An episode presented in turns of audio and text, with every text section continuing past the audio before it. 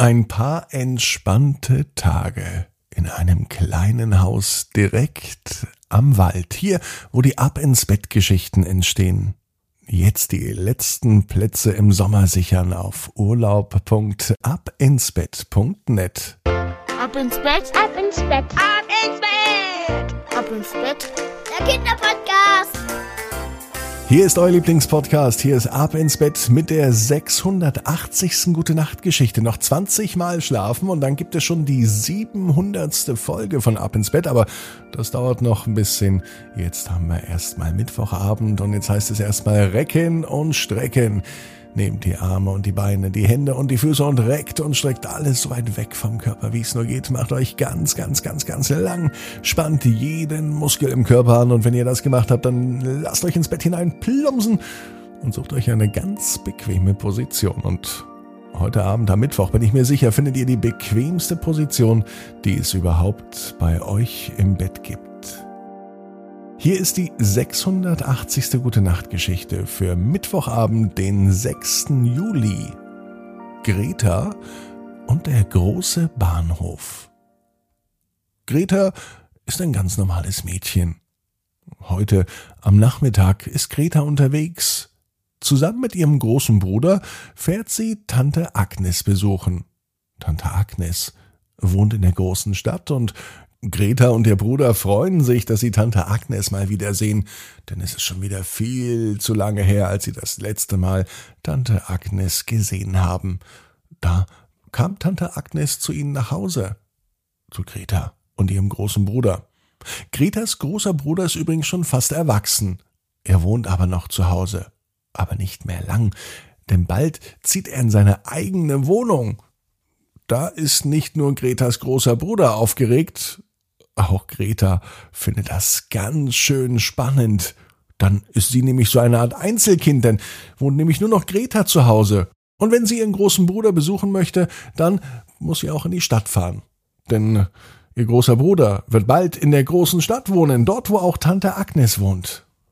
Und aus diesem Grund lernt Greta nun auch Zug zu fahren.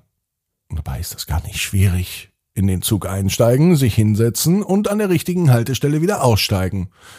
Aber was ist der richtige Zug und wann ist die richtige Haltestelle und einmal muss man ja umsteigen. Wo macht man das? Das macht man in der großen Stadt. Greta ist noch nie alleine Zug gefahren. Immer war ihr großer Bruder mit dabei oder ihre Eltern oder die Großeltern. Und bald möchte sie alleine fahren. Sie schaut sich genau an, wie das Zugfahren funktioniert, in welchen Zug man steigt und wo man sich am besten hinsetzt. Als Greta mit ihrem großen Bruder in der großen Stadt ankommt, steht sie in einem großen Bahnhof. Und dieser Bahnhof ist wirklich riesig. Eine Halle, so groß, dass auch ein Kreuzfahrtschiff reinpassen würde. Oder vielleicht zehn Flugzeuge oder zwanzig. Überall wuseln Menschen rum. Man hört Stimmen rechts und links, eilige Schritte. Achtung, ich muss vorbei, ruft ein Mann von hinten.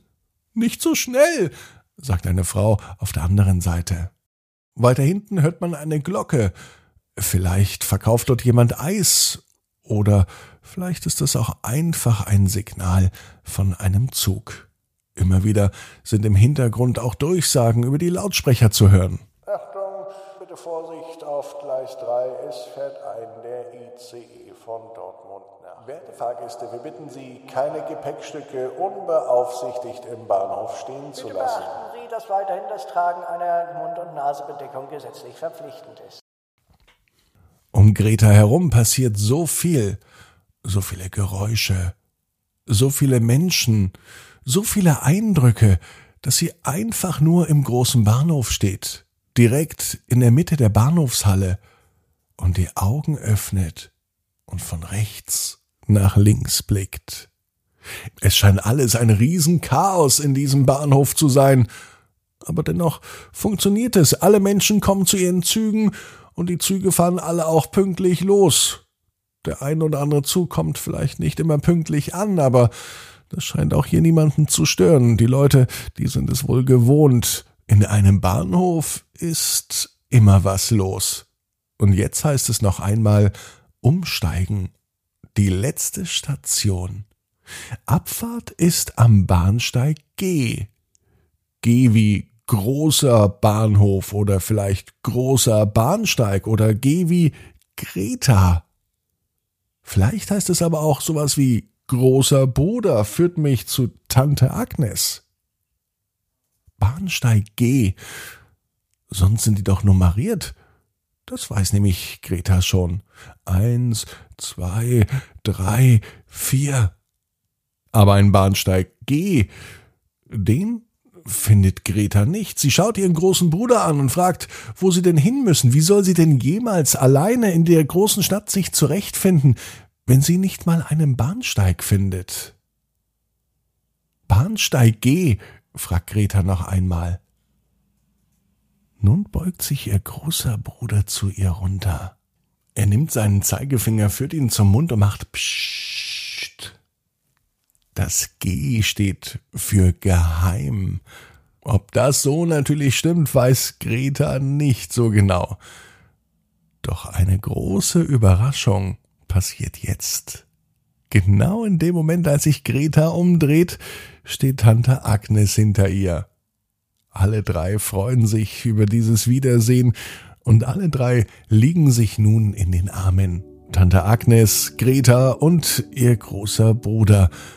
Und gemeinsam machen sie sich nun auf den Weg zu Tante Agnes Haus. Das ist noch etwas entfernt und nun fällt auch Greta ein, dass es ja nun auf die letzte Etappe geht und sie suchen nun den Bahnsteig G. Tante Agnes meinte, es gibt keinen Bahnsteig G. Greta ist etwas verwundert und schaut ihren großen Bruder an. Der lacht und meinte, ja, geh wie gehen. Und so gehen sie nun zu Fuß die letzte Etappe bis zu Tante Agnes nach Hause. Und Greta weiß, genau wie du, jeder Traum kann in Erfüllung gehen. Du musst nur ganz fest dran glauben.